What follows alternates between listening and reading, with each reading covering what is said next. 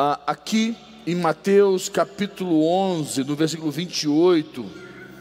Abra comigo, você que está conosco aí conectado, e você que está aqui, vai, vai para o telão, se você também abrir no seu celular ou a Bíblia. Vamos lá.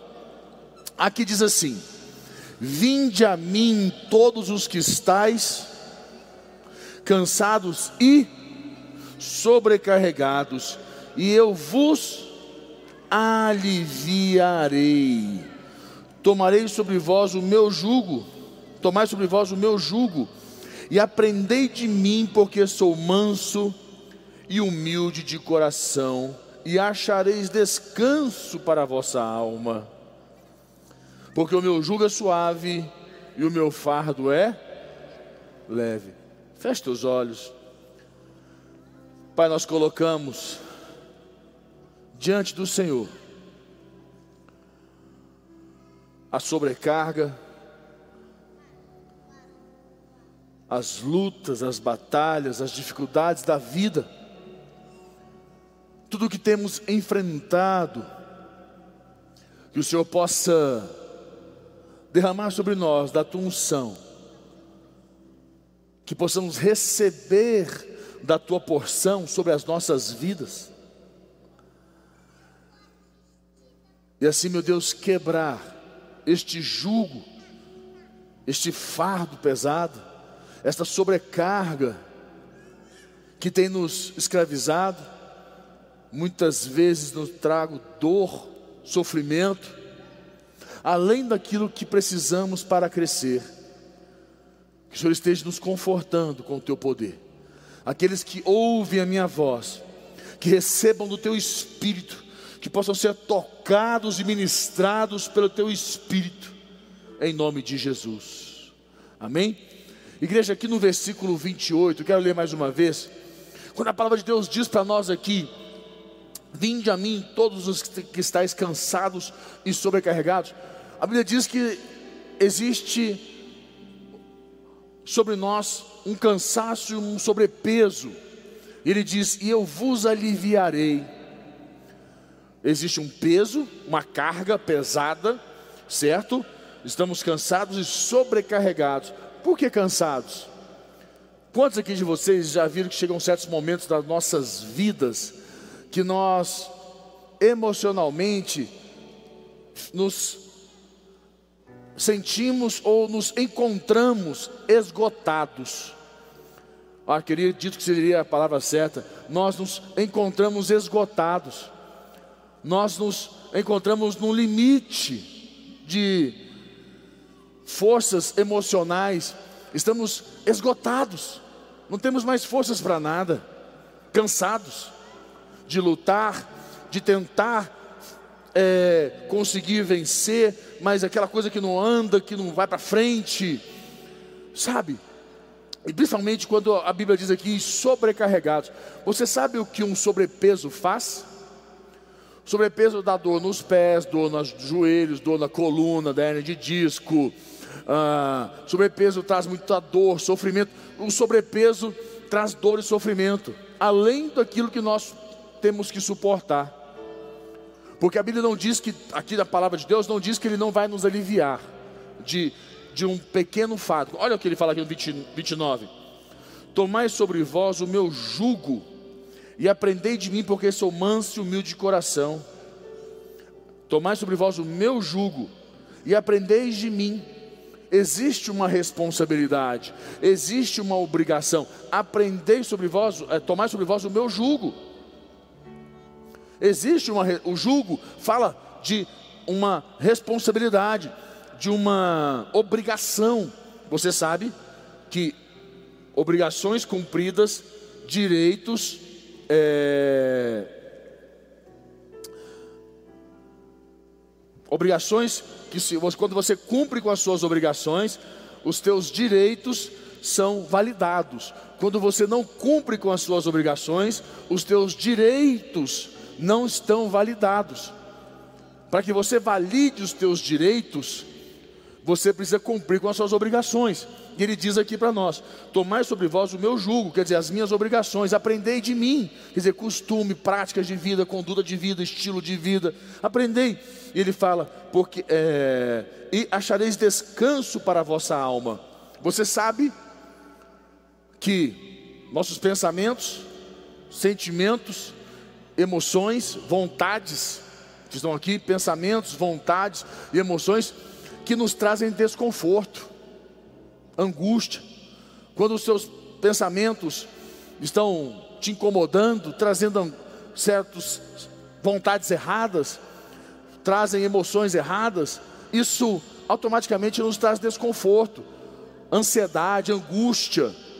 E ele fala que nós encontraremos descanso para a nossa alma. E ele fala no versículo 30: Porque o meu jugo é suave e o meu fardo é o jugo, a obrigação, as obrigações são suave. E o fardo é leve. Carregar isso é leve, não traz dores. Não, vai, não quer dizer que não tenha, mas que será suficiente para você carregar, sem trazer dor e sofrimento. Por que eu digo isso para você? O que eu quero que você compreenda? Existe uma música do Thales, que eu estava hoje à tarde é, com uma música pronta que falei com, com o Elton. Falei, Elton, coloquei vocês numa situação complicada, porque eu tinha uma música para falar, para trazer para a igreja, já estava pronta, era de outra, outra música, mas quando umas quatro e pouca da tarde, essa música entrou no meu coração e eu comecei a. Eu falei com a Priscila e eu falei, é essa, vou ter que mudar tudo. Né? Tem que mudar tudo. Aí eu mandei para o Elton a música, eles não sabiam a música, eu falei, olha, mas dá um jeito aí, nós vamos ter que fazer esse negócio acontecer. E essa música fala muito no meu coração, que todos nós, todos nós, em certo momento das nossas vidas, passamos por situações difíceis, dias difíceis circunstâncias difíceis, que nós precisamos muito de Deus, e nós não nos sentimos a pessoa certa, porque esse negócio de sentir, eu preciso sentir, eu preciso enxergar, eu preciso, sabe, de uma coisa mais clara para entender que Deus está comigo, que Deus está andando comigo, que eu, que eu sou a pessoa certa para, para o que Deus quer realizar. São tantas confirmações e afirmações que nós precisamos e nós somos roubados. Mas essa música fala muito. Você tem ela aí? Vai lá.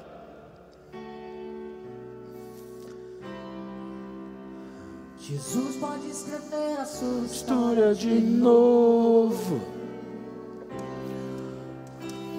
Olha o que ele fez comigo. A chance de dar tudo errado era o que eu tinha em mim. Mas olha o que ele fez comigo. Para aí. Só para a gente começar, ele fala aqui assim: Jesus pode escrever a sua história. Jesus pode escrever a sua história. Aprenda uma coisa para a sua vida: o poder da cruz o poder da cruz me dá o direito de reescrever a minha história quantas vezes for preciso. Você sabe o que, que as forças do mal querem fazer com você? Ela quer fazer com que você desista, que você não acredite que você pode, que os teus erros, que os teus fracassos, que os teus pecados, digamos assim, porque erros e fracassos são pecados, te tiraram o direito. Você não é mais a pessoa para cumprir a missão, para ser aquele grande empresário, aquele, aquele. Pode voltar a tela comigo aqui, gente. Aquele grande empresário, aquele grande líder, que você não é a pessoa certa. O que o Satanás, seus demônios, essa obra maligna, essa força do mal quer que você acredite, é que você não serve. Porque quando nós erramos, nós nos sentimos inabilitados, incapacitados. E Ele quer reafirmar que você realmente não é. Mas a cruz, o poder da cruz, me dá o direito de Jesus reescrever a minha história de novo. Quantas vezes for preciso. E você precisa entender isso na sua vida, que a sua história com Jesus não acabou. Você pode estar vivendo a pior história da tua vida, mas Ele vai reescrever a sua história de novo, para se tornar a melhor história da sua vida. Então ele diz: Jesus pode escrever a sua história de novo. Olha o que ele fez comigo. A chance de dar tudo errado era tudo o que eu tinha em mim. A chance de dar errado era tudo o que eu tinha em mim. É uma grande verdade, né? É tudo que nós temos, nós temos em nós é a chance de dar errado. Onde diz o não, nós já temos. Dar errado já é, já é uma coisa que nós já sabemos. Mas é que o que você não sabe é que existe um dedo escrevendo a história. E quando esse dedo entra na história, para escrever a nossa história, tudo muda. A palavra de Deus diz que chegou um momento, a palavra de Deus diz que teve um momento que houve uma, um conflito entre um anjo e um demônio. E ele veio contra, ele falou assim, e começaram a disputar. Ele falou assim: Olha, eu vou contra ti, pelo dedo de Deus. Consegue compreender? Ele repreendeu aquele demônio pelo dedo de Deus. O que ele quis dizer com isso para nós? Que um simples dedo de Deus pode mudar toda a situação da sua vida, das nossas vidas. Se ele pode repreender o maioral dos demônios, ele pode repreender tudo na tua vida e escrever sua nova história. E o que Deus está fazendo hoje é escrever na sua nova história.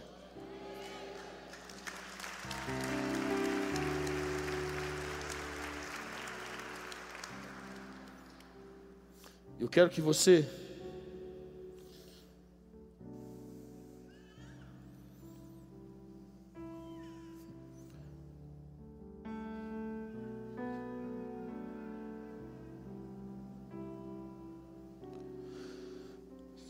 para mim. Lucas capítulo 11, versículo 20.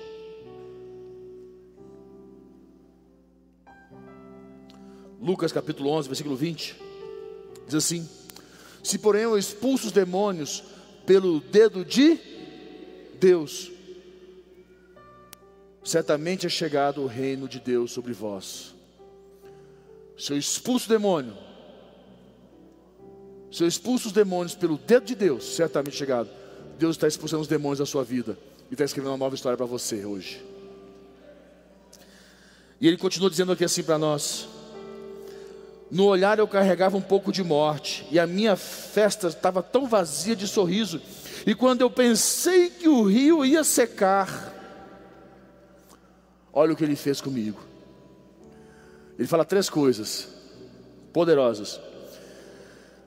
Eu carregava um pouco de morte no meu olhar. Eu. A minha festa estava tão vazia de sorriso e o rio estava secando. Às vezes a gente se sente assim, né? A nossa vida, a gente às vezes nós nos deparamos com uma situação como essa. O semblante cai, a gente fica meio que baqueado porque é tanta informação ruim, é tanta coisa ruim, é só, sabe, cai o semblante, tra traz uma tristeza no nosso coração. E o olhar, não tem jeito, aquele olhar triste acaba tomando conta de nós casamento não está indo como você queria, você fica um pouco triste. A vida financeira parece que não flui, não anda, não acontece, a empresa, os negócios, sabe, dá uma tristeza. E o semblante dá aquele.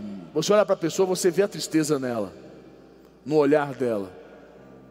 Eu digo para você que eu já vivi isso muitas vezes, várias vezes. As pessoas pensam, faz como? Gente, faz parte da vida. Isso faz parte da vida. A grande questão é que Deus estabeleceu o dia para começar e o dia para terminar. O sofrimento só permanece na vida das pessoas que continuam carregando. Deus não quer sofrimento para você. Deus permitiu por um tempo para te moldar, para te aperfeiçoar, mas não para que você carregue ele para o resto da sua vida.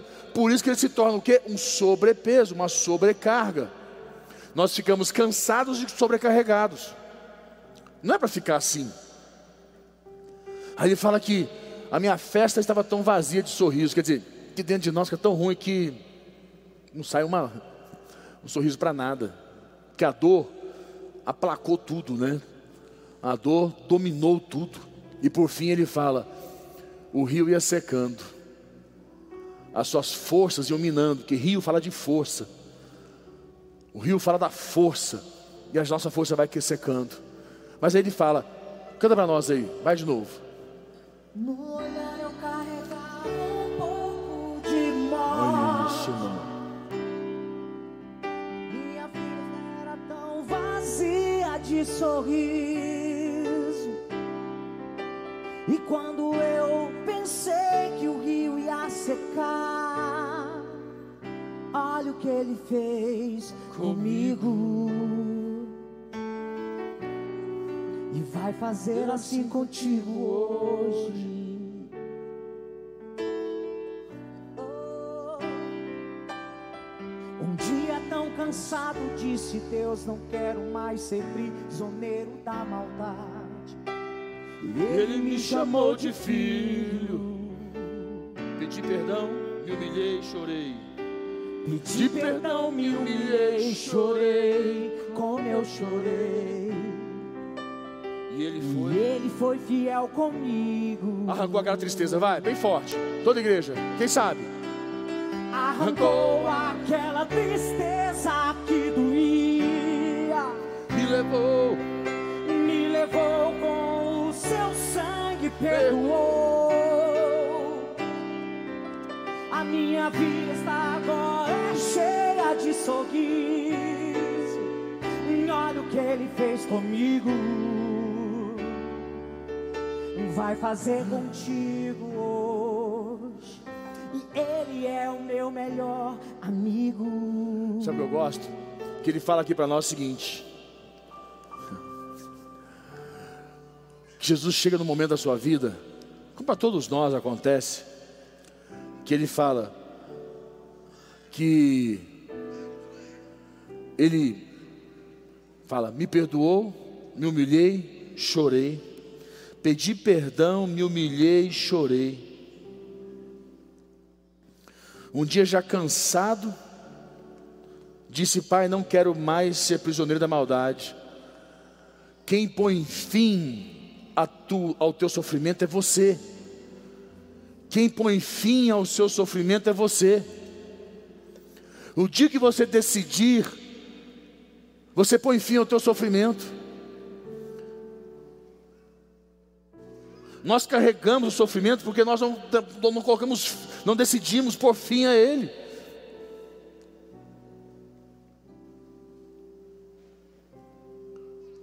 E eu sei muito bem disso, disto, que quantas vezes eu carreguei um sofrimento no meu coração porque eu não tomei uma decisão na minha vida.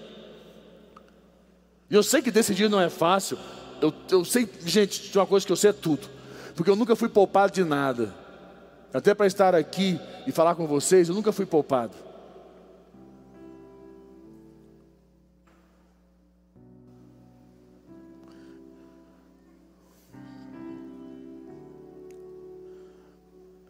Essa música, vou falar para vocês que durante que foi uns três meses seguidos, eu escutei essa música acho que todos os dias. E um dia eu liguei para o Thales. Thales é meu amigo, eu liguei para ele e falei, Thales, cara, eu estou escutando essa música sua todo dia. Todo dia, várias vezes. Eu ia para a academia escutando, voltava da academia escutando. E eu tentava até dar uma disfarçada. Mas eu passei uma crise muito grande. Todos nós passamos, crise faz parte da vida, não tem jeito. E sabe aquele momento que você fala assim: Deus, eu quero crescer, Deus, eu quero crescer, Deus, eu quero crescer. E Deus fala: Você quer crescer? Eu quero crescer. Deus, então tá bom, então dá-lhe crise, dá-lhe problemas. Aí você fala: Não, Deus, eu quero crescer, eu não quero crise nem problemas, eu quero é crescer, eu quero ir mais longe, eu quero crescer. E nós não entendemos que a única forma de nós crescermos é quando nós, quando Deus permite uma crise nas nossas vidas. Porque a crise precede o novo. Você nunca vai viver algo novo sem uma crise. O problema é que as pessoas entram numa crise e a crise envolve elas de tal maneira que elas se tornam prisioneiras. Mas ele diz que pedi perdão, me humilhei e chorei, me liberei desta situação, tomei uma decisão na minha vida.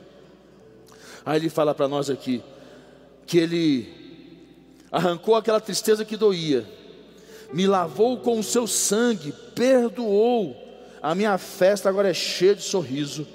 Olha o que ele fez comigo. Vai fazer assim contigo hoje. Quando você recebe essa palavra em nome de Jesus?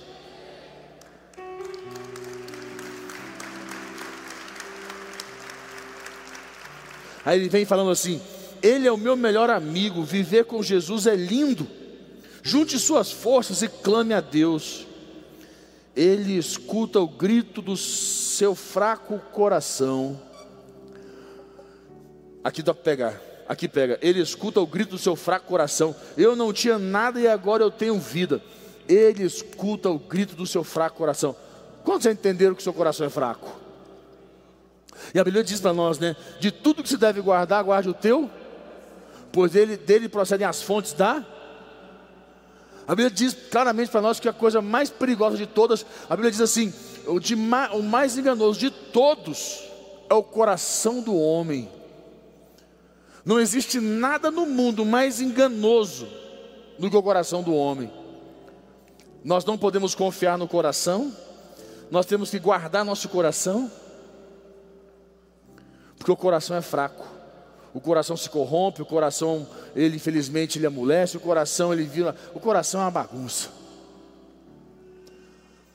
Mas a Bíblia diz que quem põe o seu coração em Deus, a Bíblia diz, meu fraco coração, mas ele diz que na fraqueza Deus nos faz o quê? Forte. De um coração fraco, Deus me faz um coração forte. Sabe o que é coração forte? Quando a Bíblia fala de coração forte, um coração forte, o que, que ela está querendo dizer? Pessoas ousadas, pessoas firmes, pessoas que se posicionam, pessoas que as mãos, quando a Bíblia fala das mãos frouxas, pessoas que tomam pela mão, pessoas que são firmes, posicionadas, comprometidas, aliançadas, pessoas de coração fraco qualquer coisa balança a vida delas, qualquer coisa desestabiliza elas, qualquer coisa arranca o chão delas e elas sofrem. Mas ele diz: escuta o grito do meu fraco coração. Ele escuta. Eu não tinha nada e agora eu tenho vida. A minha história nova, linda, escrita pelo dedo de Deus. Um dia já cansado eu disse: Pai, não quero ser mais prisioneiro da maldade. E ele fala mais uma vez: ele escuta o grito do seu fraco coração. Eu não tinha nada, agora eu tenho vida. E uma nova história linda escrita pelo Deus de Deus. Junte suas forças e clame a Deus. Ele escuta o grito do seu fraco coração. Eu não tinha nada, agora eu tenho vida. Uma, nova, uma história nova, linda, escrita pelo Deus de Deus. Quem sabe cantar junto? Vamos ver se a gente sabe fazer junto? Toda a igreja vai. Junte suas forças Força. e clame a Deus.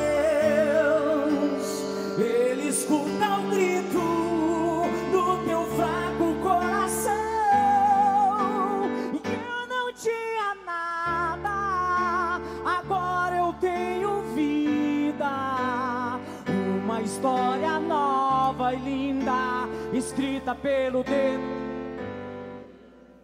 Uma história nova e linda. Dá pra ser mais forte, não dá? Vamos lá. Junte suas forças e clame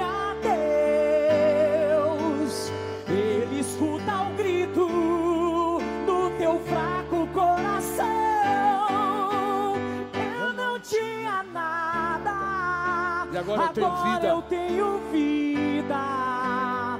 Uma história nova e linda. A igreja. Uma história nova e linda. igreja. Então eu quero que você entenda. Quero fechar aqui dizendo algo para você.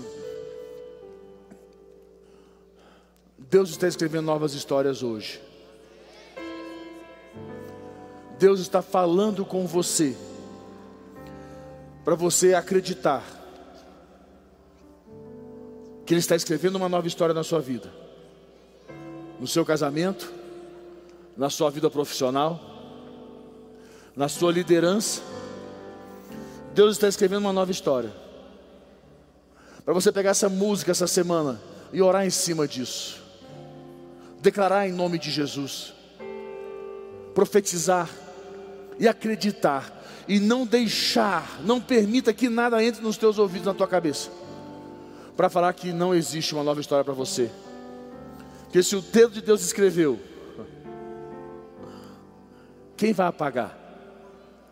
Quem tem poder para apagar? Deus está escrevendo uma nova história. O que quer dizer isso? Deus está te dando uma nova oportunidade. Feche seus olhos com a tua cabeça, põe no teu coração. Pai, nós colocamos nossas vidas diante do Senhor. Igreja, o Espírito Santo fala no meu coração, olhos fechados, cabeça baixa, você que está comigo aí, conectado aonde você estiver. O Espírito Santo está falando no meu coração. Muitos de vocês estão desacreditados desacreditados. E Deus quer escrever uma nova história na tua vida.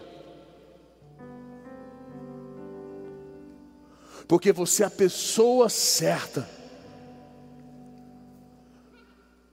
O seu pecado, seu passado, seus erros, suas falhas, não são maiores que o poder da cruz que já te comprou o direito de uma nova história, que está sendo escrita pelo dedo de Deus, e que o diabo não pode apagar. Mas você precisa acreditar, você precisa, como a Bíblia diz, com todas as tuas forças, com todo o teu coração, acreditar. Se agarrar à fé e crer nessa nova história que Deus está falando com você. Deixa o Espírito Santo ministrar na tua vida, vai falando com Deus. Junte suas forças